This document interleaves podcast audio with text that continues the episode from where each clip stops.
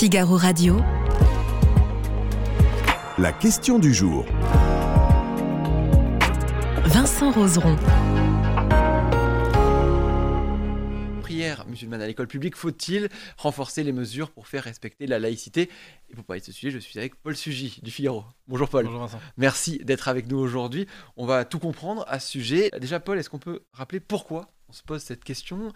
Euh, Il y a eu, il s'est passé quelque chose à Nice récemment.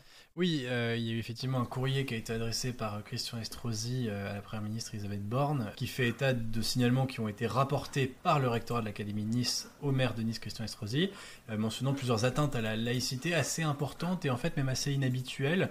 Il y aurait a priori cinq établissements qui sont concernés, cinq établissements dans lesquels, notamment et parmi lesquels trois écoles primaires. Donc on Mhm. parle d'élèves de CM1 et CM2, donc des établissements dans lesquels des élèves, parfois plusieurs dizaines, euh, on organise des prières euh, musulmanes dans la cour de récréation, donc pendant la période scolaire, euh, souvent c'était pendant la pause déjeuner je crois, et puis par ailleurs il y a eu aussi un élève je crois de CM2 qui a eu l'initiative d'organiser une minute de silence euh, en hommage ou en mémoire de Mahomet, prophète Mhm. de l'islam, et donc ça ce sont ces signalements-là qui sont remontés aux oreilles du maire, lequel donc a averti euh, ensuite euh, le gouvernement, et en réaction à ça, je crois, Papendiaï euh, a publié avec euh, Christian Estrosi un communiqué conjoint dans lequel ils expliquent d'abord que ce sont des faits qui sont extrêmement graves, donc qui Mhm. sont pris au sérieux par les services de l'État, et que par ailleurs il y aura une inspection générale des services de l'éducation nationale à Nice pour faire un peu toute la lumière sur ce qui a pu se passer dans, dans ces établissements. Effectivement, et on suivra ça, euh, bien évidemment, euh, de, ce qui va se passer.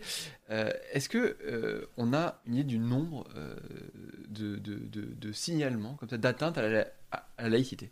Alors là, en fait, on a mis un peu le projecteur sur quelques signalements en particulier pour des faits qui sont, encore une fois, plutôt inhabituels et qui sont jugés graves. Mhm. ont été jugés graves par le ministre, par la première ministre elle-même, et puis par le, le maire de la ville.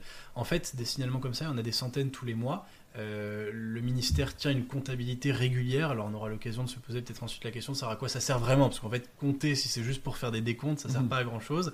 En tous les cas, le ministère demande euh, à tous les chefs d'établissement de faire un signalement quand il y a un fait euh, qui constitue une atteinte à la laïcité au sein de l'établissement, et ensuite ces signalements sont agrégés, et donc ça fait une comptabilité mensuelle. Et alors, ça paraît de dessiner des courbes. Alors on a vu par exemple que au mois de mai, ce nombre d'atteintes à la laïcité a eu plutôt diminué par rapport au mois précédent, le mois d'avril, parce qu'on a, je crois, 438 en mai et pour 625 en avril. Mhm. Et là, après, on peut euh, quand même faire quelques euh, analyses à partir de cela. Euh, clairement, le ministère de l'Éducation nationale a montré que au début du printemps, s'il y avait plus d'atteintes à la laïcité, c'était lié à la période du Ramadan dans les Mhm. établissements euh, scolaires, avec un certain nombre d'élèves qui, d'une manière ou d'une autre, eh bien, faisaient euh, créer un conflit entre leur pratique du Ramadan et l'exigence de respecter la laïcité à l'école. Donc c'est Mhm. pour ça qu'il y a eu plus de plus de signalements.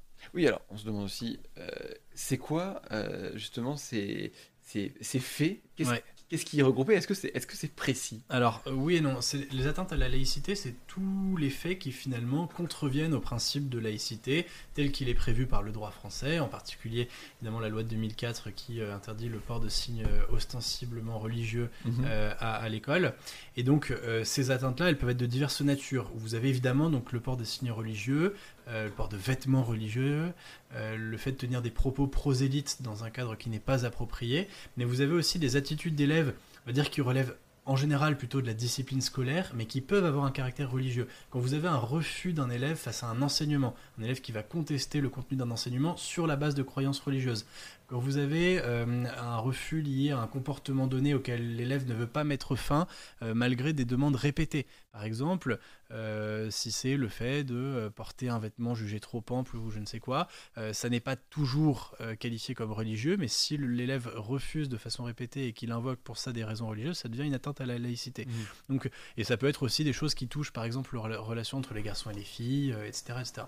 Euh, le fait aussi de ne pas vouloir, par exemple, prendre, euh, enfin, participer à certains enseignements, de vouloir aller à des cours de natation, par exemple, pour les jeunes filles, parce qu'elles auraient reçu euh, dans leur valeur éducative une euh, euh, éducation à la pudeur trop forte pour des raisons religieuses. Donc tout ça, voilà, ça constitue un peu la liste des atteintes possibles à la laïcité. Et Mm. en théorie, parce qu'on verra bien qu'il y a un écart entre la théorie et la pratique, les chefs d'établissement, quand, ils, euh, quand on leur remonte ce genre de fait au sein de leur établissement, ils doivent le signaler au rectorat qui remonte au ministère. Et donc c'est comme ça qu'on agrège un peu les, les statistiques. Alors vous disiez, ils doivent le faire normalement. C'est le c'est Est-ce qu'il y a une sous-déclaration? Est-ce que certains ne le font pas? Est-ce qu'on sait ça? Ouais, alors de toute évidence, oui, ça pour le coup, tous les, notamment les syndicats de chefs d'établissement le disent. Euh, on a beaucoup moins d'atteintes qui sont signalées que d'atteintes réelles, pour plusieurs raisons. Euh, la première n'est pas forcément celle qu'on croit.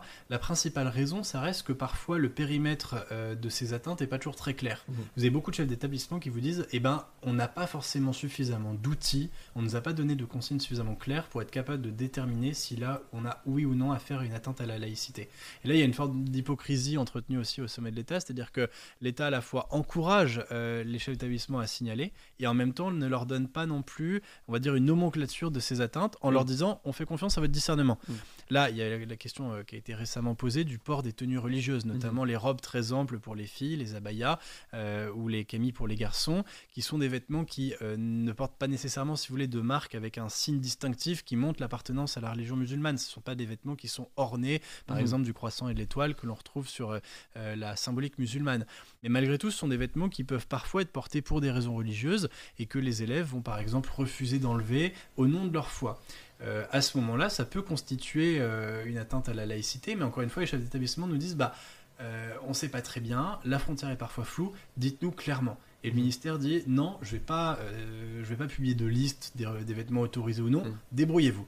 Bah, débrouillez-vous sur le terrain, ça se traduit par effectivement des fois euh, des signalements qui ne sont pas faits. Oui, parce qu'ils disent ce serait contre-productif d'avoir une liste euh, avec des nomenclatures exactes de qu'est-ce qu'on a le droit, qu'est-ce qu'on n'a pas. Ça, c'est leur ligne de défense. Mhm. Maintenant, euh, il y a effectivement quelque chose qui s'entend, c'est que parfois il y a des situations qui sont objectivement confuses. Mhm. Il est de toute évidence toujours préférable de faire confiance aux acteurs de terrain plutôt que de vouloir tout régenter depuis Paris. Mais il y a malgré tout une injonction contradictoire puisque les chefs d'établissement se retrouvent pas forcément toujours aidés dans, leur discernement et que euh, bah, on leur demande d'être finalement euh, de faire la police, mhm. mais euh, sans forcément toujours savoir très bien ce qu'ils doivent chercher et puis encore moins savoir ensuite comment est-ce qu'ils doivent réagir ou comment est-ce qu'ils doivent prendre en compte ces faits une fois qu'ils se produisent. Le, personnel de, l'éducation nationale, comment comment il réagit face à ça?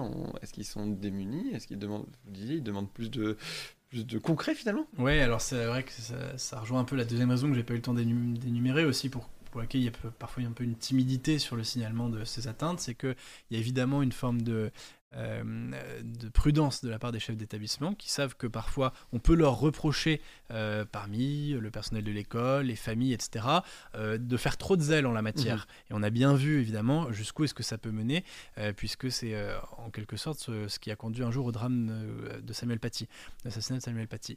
Donc il y a une prudence qui, si vous voulez, pour être levée, nécessiterait davantage de soutien et de protection de la part du personnel du ministère, mhm. et cette protection n'est pas toujours apportée. Alors, euh, Papendia et son ministère essaient malgré tout de mettre en place des outils, notamment avec des référents laïcité. Il y a un référent dans chaque rectorat qui est vraiment en charge de ces questions-là. Il y a des formations aussi au personnel éducatif en matière de laïcité. Maintenant, il y a toujours un décalage, si vous voulez, entre la formation qui est une fois pleine de bons sentiments, et la réalité du terrain sur lesquels vous avez euh, parfois des résistances très fortes de la part des familles, de la part des élèves. Et là, bah, à un moment, il faut accepter aussi de pouvoir aller euh, frontalement euh, au contact, entre guillemets, avec ces, personnes ou avec ces familles bah, qui, à un moment, refusent en fait simplement l'application du droit français. Et pour cela, bah, chez l'établissement, ne doit évidemment pas être seul. Mmh. Il y, a, un tweet de, de Papendiaï qu'il a fait aujourd'hui euh, face à ce qu'a dénoncé, Christian Estrosi.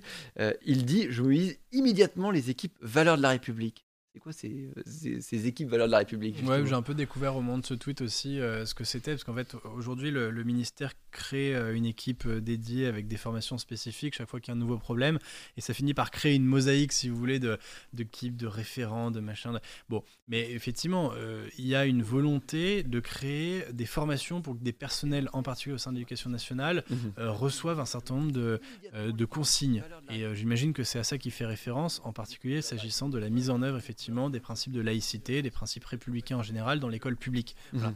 Maintenant, vous pouvez former avec le plus de bonne volonté du monde tous les personnels du monde, ça ne remplacera jamais la principale demande euh, que les chefs d'établissement formulent, à savoir euh, un soutien euh, politique réel à leur côté. Mhm.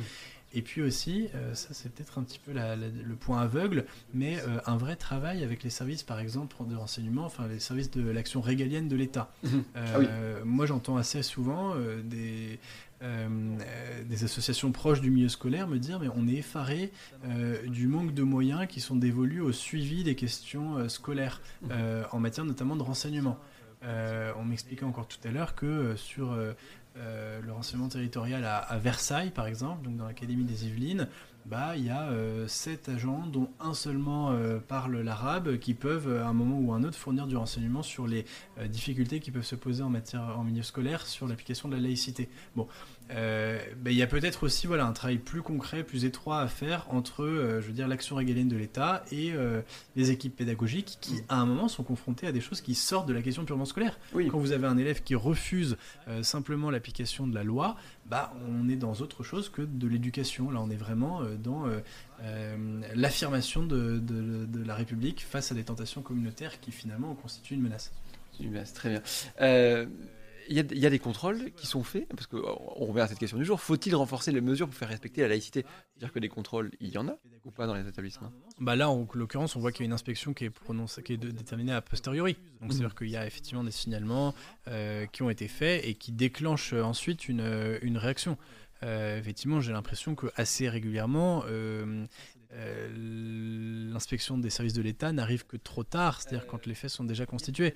Maintenant, il faut voir aussi quelles vont être un peu les conséquences de cela. Est-ce que ça veut dire que simplement euh, on va euh, faire un rappel général à tous les élèves des établissements concernés? Est-ce qu'il va y avoir au contraire des mesures disciplinaires qui vont être prononcées? Est-ce qu'il va y avoir un vrai travail fait avec les familles pour que ces situations ne se reproduisent plus? Donc voilà, une fois, que le, une fois que le contrôle a lieu, il faut voir aussi comment est-ce que ces recommandations vont être mises en œuvre. Par ailleurs, moi ce que je vois aussi, c'est que euh, par moment, euh, l'action de l'État peut être un petit peu entravée aussi en matière de contrôle.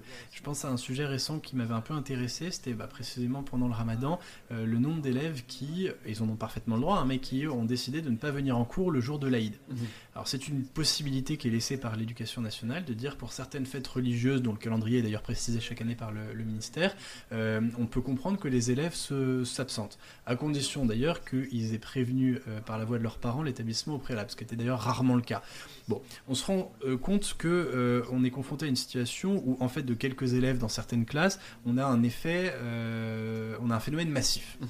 Vous avez des établissements où on ne fait quasiment pas cours le jour de l'Aïd, le jour de la rupture du, du Ramadan, parce que la plupart des élèves sont absents, ceux de confession musulmane et aussi les autres qui profitent aussi opportunément de cette possibilité. D'ailleurs, là, le jour de l'Aïd, c'était la veille des vacances de Pâques pour les académies qui n'étaient pas encore en vacances, parce qu'il y avait quand même les deux tiers des, académies qui l'étaient. Et donc, c'était la veille des vacances de Pâques. Les élèves, évidemment, ont saisi l'opportunité de partir en vacances un jour plus tôt, quel que soit par ailleurs leur degré de pratique euh, musulmane.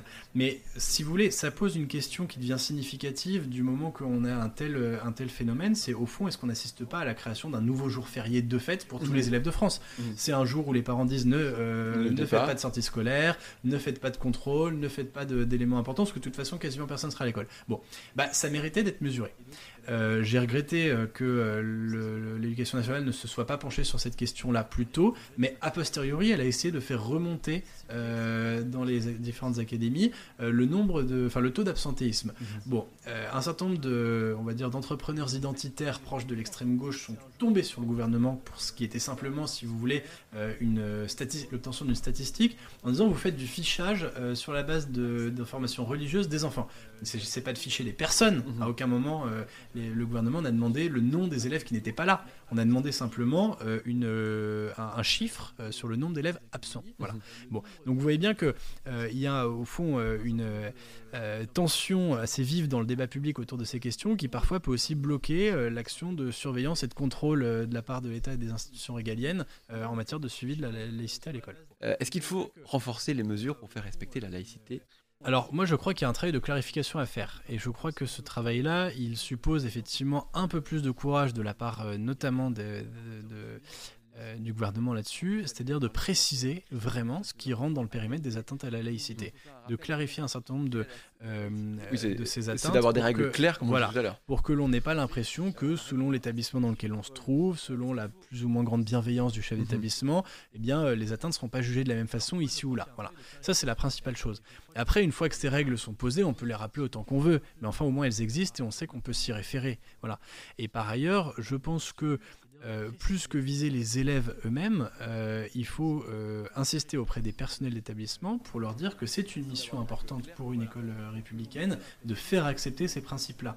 Et que, pour tout un tas de raisons, ils peuvent avoir des réticences à vouloir se fâcher durablement avec les familles, la communauté des parents, etc. Mais que malgré tout, c'est une des missions importantes de l'école de la République, et bien que de faire respecter les principes élémentaires de, de la République. Voilà. C'est pas euh, la mission principale de l'école, et dans un monde idéal, euh, tout le monde s'en passerait bien. Mais malheureusement, ce qu'on constate, c'est qu'il y a une intensification de la menace euh, globale qui consiste donc à, voir ces atteintes à la laïcité se multiplier au, nom de- d'enjeux communautaires qui sont rappelés en permanence par des influenceurs qui, eux, s'en donnent à cœur joie pour attiser ces tensions. Bon, bah, face à une menace, l'école doit se protéger et protéger les familles. On l'aura compris, c'est plutôt oui. On va regarder d'ailleurs ce qu'ont répondu les internautes. 95,67% des internautes du Figaro sont d'accord bon avec vous. Voilà, ça ressemble un peu à un plébiscite. C'était la question du jour. Merci de nous avoir suivis. À bientôt sur Figaro Radio.